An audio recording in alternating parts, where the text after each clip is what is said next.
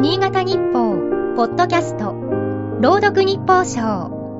この番組は、新潟日報のコラム、日報賞を、新潟県内の地域 FM10 局が、持ち回りで読み上げます。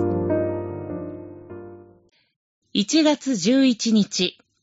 毎年のことだが、正月は初物で溢れる。先日の本誌には、県内各地の初競りの記事が載っていた。新年の季語には、初芝居というものもある。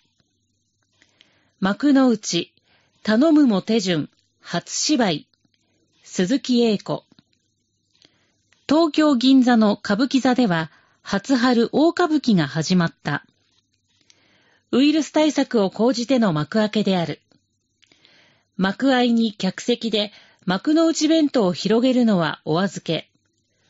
大向こうからの待ってましたの掛け声は望むべくもない。歌舞伎の世界では多くの幕が使われる。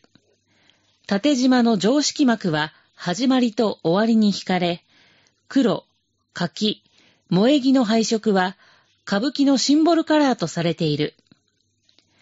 浅木幕なら昼間を象徴し、黒幕は暗闇を表す。背景画が描かれているものは道具幕と呼ぶ。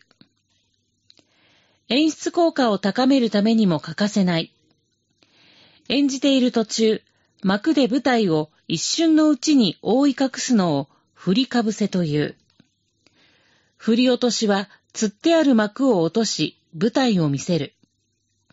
いずれも場面転換を図る手法の一つとして馴染みが深い。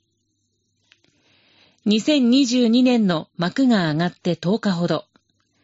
人生を舞台に例えれば、その主役は自分自身に他ならない。一度きりの舞台で繰り広げられるのは見せ場か、それとも終端場か。修羅場が待ち受けているかもしれない。この世はすべて舞台。男も女も役者に過ぎない。かのシェイクスピアはこんな言葉を残している。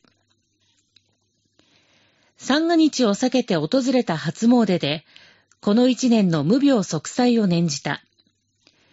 急速な広がりを見せるオミクロン株のせいもあり、願いは切実だ。代役の効かない主人公を演じるべく、思いを新たにする。